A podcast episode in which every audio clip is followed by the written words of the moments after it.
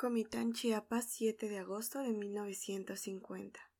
Mi querido Ricardo, este pueblo es completamente inverosímil, totalmente improbable. Pasan unas cosas. Te contaba yo en mi carta anterior que el 4 de agosto se celebra la fiesta de Santo Domingo, patrono de la población. Se organiza entonces una feria que es la más animada de todo el año. La que le sigue en orden de animación es la del 20 de febrero Día de San Caralampio. No, no es broma. Así se llama el santo y le tienen una gran devoción y una espantosa iglesia. Vienen a pasarle aquí gentes de todas partes del estado y aun de Guatemala, infundiendo respeto con sus quetzales a un cambio de nueve por uno. Ni hablar de los turistas de pueblitos cercanos, ni de los indios de las rancherías.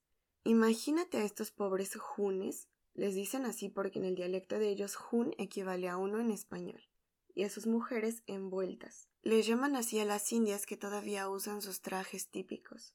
Bajando del cerro donde nunca han visto nada y encontrarse aquí con los adelantos de la civilización. Las rocolas, el cine, los carruseles y este año la novedosa atracción de la rueda de la fortuna. Los pobres están en un estado de maravilla solo comparable al de su borrachera. Acaban aquí sus ahorros y su trabajo de todo el año y se regresan a su casa crudos, explotados, cansados, pero eso sí, convertidos en hombres de mundo. Bueno, pues uno de estos junes se subía a la rueda de la fortuna. No tenía la menor idea de cómo era ni de los efectos que producía. Y cuando empezó a funcionar se asustó en una forma tan grande que pretendió tirarse en el momento en el que su lugar pasara en el punto más cercano al suelo. Como lo pensó lo hizo, pero no alcanzó a calcular la velocidad, y no le dio mucho tiempo. Quedó entonces prendido de ese palo que tienen los asientos de la rueda para que aún no se detenga. La rueda siguió funcionando, pero la gente se dio cuenta de lo que sucedía y empezó a gritar. Disminuyeron la velocidad de la rueda y le hacían señas al indio de que se soltara, pero él no obedecía. Cuando pararon lo bajaron casi a la fuerza. Quería otra tanda, pero no ir sentado porque le daba miedo, sino colgado. Así era más bonito y más cómodo para él. No se lo permitieron y quedó sumamente triste. Pero eso no es todo. Vino también un circo. Tú sabes cómo son esos circos que llegan a los pueblos. Una familia que emprende un viaje de placer. En el camino se les acaba el dinero y deciden convertirse en circo para ganarlo. El papá se convierte de la noche a la mañana en el hombre fuerte que levanta pesas. La mamá es la cancionera y rumbera. Las dos niñas mayorcitas son trapecistas y al niño lo disfrazan de animal salvaje. Pues ese circo traía un feroz león abisinio llamado Negus y anunciaron su primera función diciendo que la señorita X, porque todavía no habían conseguido quien lo hiciera, tomaría una cerveza sentada en las ancas de León Negus. A la hora de la función todavía los empresarios no tenían a ninguna señorita disponible para el acto, entonces optaron por hacer un concurso público. Le darían un premio a la señorita que accediera a tomar una cerveza en tan agradable compañía abisinia. Estaba entre el pueblo un señor de un pueblito vecino muy peripuesto, acompañado de su familia. Pensó que no había mejor oportunidad para hacerse notable y de paso ganar el premio. Le ordenó a su hija mayor que se metiera a la jaula del león. La hija, naturalmente, se resistía, pero el señor insistió. La niña, como era hija obediente, lo hizo. Se metió a la jaula, se sentó en el lugar indicado y se tomó la cerveza. El león estaba tan sorprendido que no hizo nada. Gran ovación del público. El premio era que la cerveza se la dieron gratis. Ya basta. Como el absurdo es intolerable, he decidido irme de aquí. Aparte de eso, ya vino mi hermano a llevarme. Así que tus próximas cartas no me las dirijas ya a Comitán, sino a esta nueva dirección. Mi nombre a cargo de Raúl Castellanos. Domicilio conocido, La Concordia, Chiapas. Pero, ¿para qué te estoy hablando de todas estas estupideces? No te interesarán, te aburrirán.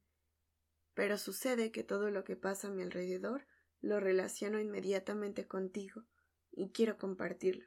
Una prueba más de que no pienso en usted a ninguna hora, ¿verdad? He releído sus cartas. Muchas veces. Las tengo siempre cerca de mí, a mi alcance, y me siento cerca de ellas como si fuera yo sólida y consistente. ¿No le ha pasado nunca eso de sentirse inexistente? Me dirá usted que se ha sentido existente, que es mucho peor. Pues en mí esa inexistencia es una mala costumbre adquirida en mi infancia.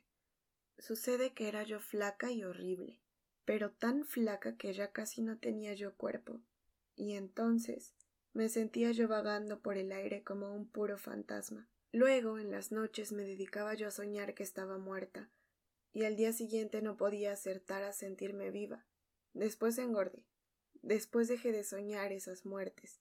Pero la sensación de ser un fantasma, de estar a punto de desvanecerme en el aire, persiste. Y como la existencia se la dan los demás al pensar en uno, mi existencia la recibo de usted. No me diga que me olvida porque, auténticamente, me mata. Como le decía, ha venido mi hermano. No he querido establecer con él ninguna relación sentimental porque me hiere con sus exabruptos y me convierte en el pararrayos en el que se descarga todo su mal humor. Adopté una actitud completamente frívola y distante que no lo autoriza de ningún modo a tomarse ninguna confianza. Pero a pesar de todo, él está furioso. Yo no le he preguntado a qué se debe ni qué le pasa, aunque sé muy bien qué es.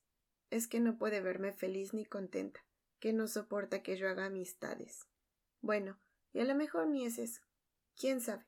Lo del paludismo no se me hizo, pero se me hizo enfermarme por las medicinas. La quinina es terrible. Marea, ensordece, lo hace a uno flecos. No me vaya a regañar, pero fíjese que fui al cine a ver una película mexicana que se llama Amor de la calle, con Meche Barba y Fernando Fernández.